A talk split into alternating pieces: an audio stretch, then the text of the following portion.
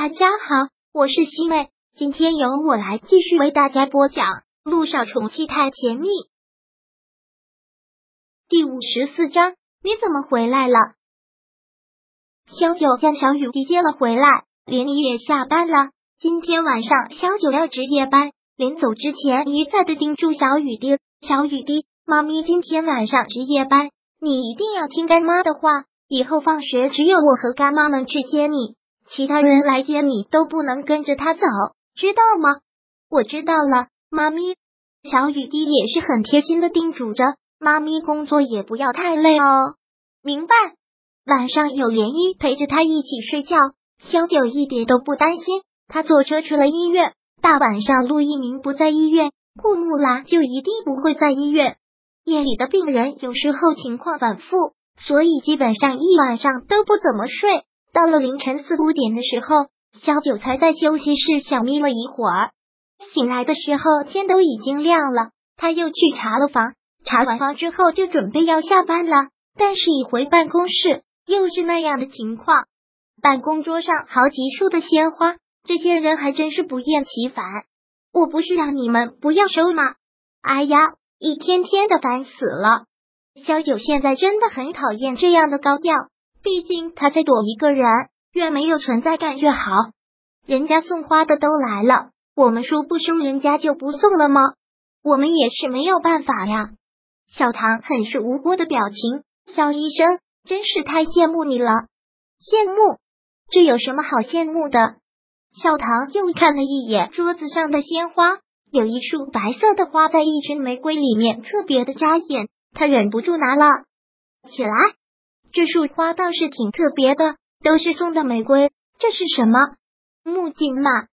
这一大束木槿花在这一片玫瑰花里面，的确是格外的扎眼。小唐还在这束木槿花上面发现了一张卡片，上面还有张卡片呢。小唐拿起来念道：“欣赏你的音乐，萧谈。”萧谈就是落款。小唐忍不住说道：“这字迹好漂亮啊！”一看就是个帅哥写的。小唐的话因为陆萧九直接从他的手里夺过了这束花，然后连同桌子上的玫瑰一同抱起来走了出去。萧九现在真的是很讨厌这些花，他抱着这些花，将它们一并丢进了垃圾桶。但是他刚把花丢进了垃圾桶，转身却又看到了他，像是做梦一样。看来小医生的追求者很多嘛。杜奕晨口气中带着一些调侃，萧九真的没有想到，一大清早会在医院里面看到他，真的好像在做梦，好像还没有睡醒。你怎么回来了？这是我弟弟在医院，我不能回来。我当然不是这个意思。萧九很是不自然的笑笑，杜奕晨也浅浅的一笑，然后打量了他一圈，问道：“身体都恢复好了，这么快就来上班？”早就没事了，上班不影响。萧九很自然的回答。这一次的见面感觉挺奇怪的，没有那种别扭，也没有什么尴尬，好像很自然，就是老朋友好久不见的寒暄。那边的工作很多吧？萧九问。多注意身体，知道。失眠好些了吗？好多了。肖医生的偏方很管用，管用就好。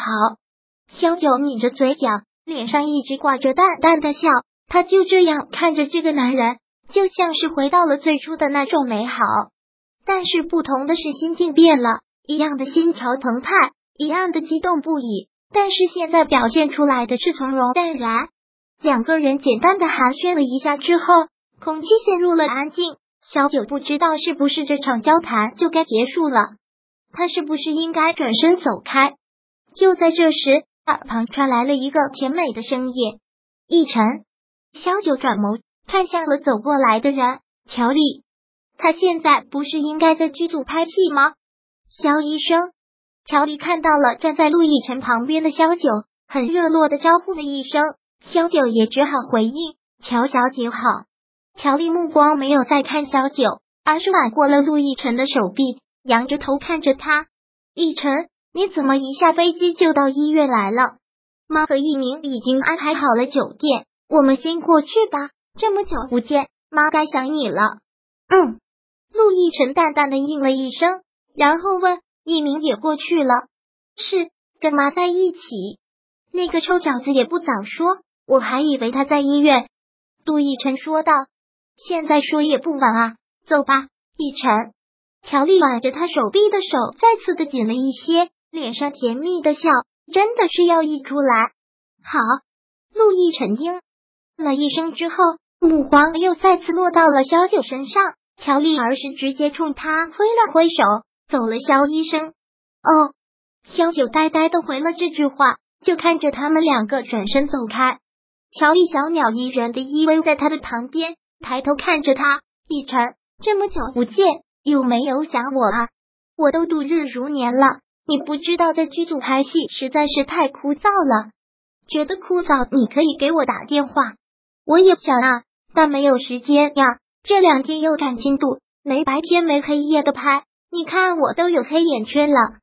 他们两个的身影越来越远，他们两个的声音也越来越远，而小九就一直站在原地，看着他们消失在走廊的尽头。是不是真正的释然就是这个样子？就是陆亦辰刚才的样子，没有丝毫的尴尬，也没有刻意的回避，就是这样，很自然的老朋友一样闲聊几句。他之前说的会忘，大概就是这个意思吧。肖医生站在这里发什么呆啊？路过的医生看到他一直呆呆在站在这里，便问了一句。肖九这才回过了神，敷衍的说了一句：“没什么。”肖九也转过了身，去换衣间换好了衣服，离开了医院。这次他没有坐车，就是独自走在马路上。这个时间，林一已经送小雨滴去上学了。小九早早回家也是百无聊赖，就干脆散散步。这下子他彻底明白顾木兰来这里的目的了。一箭双雕，一来催着陆一鸣找女朋友，二来就是催婚。看样子这一次陆亦辰和乔丽婚礼的日子是要定下来了，只是很奇怪，怎么都躲不开。他真的不想知道的。第五十四章播讲完毕。想阅读电子书，请在微信搜索公众号“常会阅读”，回复数字四获取全文。感谢您的收听。